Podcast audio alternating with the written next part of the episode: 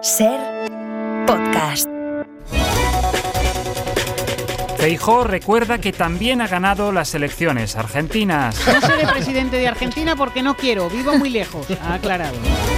El presidente de la ONU dice, sin ánimo de ofender y sin que nadie se lo tome como algo personal, que habría que evitar matar a niños. Si no es molestia y en la medida de lo posible, ha precisado. Irene Montero rechaza el Ministerio de la Mierda que le ha ofrecido Yolanda Díaz. Ione Belarra se ofrece a aceptar la cartera si Montero no la quiere. Merienda asciende a cena tras una rápida consulta a la nevera. Las galletas dinosaurus de la mañana ya ocupan el cargo de plato principal del almuerzo. Los gatos denuncian que con la subida de los precios solo pueden costearse 5 de sus 7 vidas. Y si encima te cruzas con un gato negro, mala suerte para el resto de vidas que te quedan. Se quejan los felinos. Una señora se niega a darle dinero a un mendigo porque se lo va a gastar en droga sin imaginar que tiene el mismo camello que su hijo.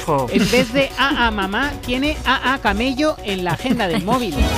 Todos los trayectos en tren quedan suspendidos y habrá que volar en avión debido a la ruptura de España por el nuevo gobierno. Para cruzar el paseo de la Castellana de Madrid hay que saltar de árbol en árbol.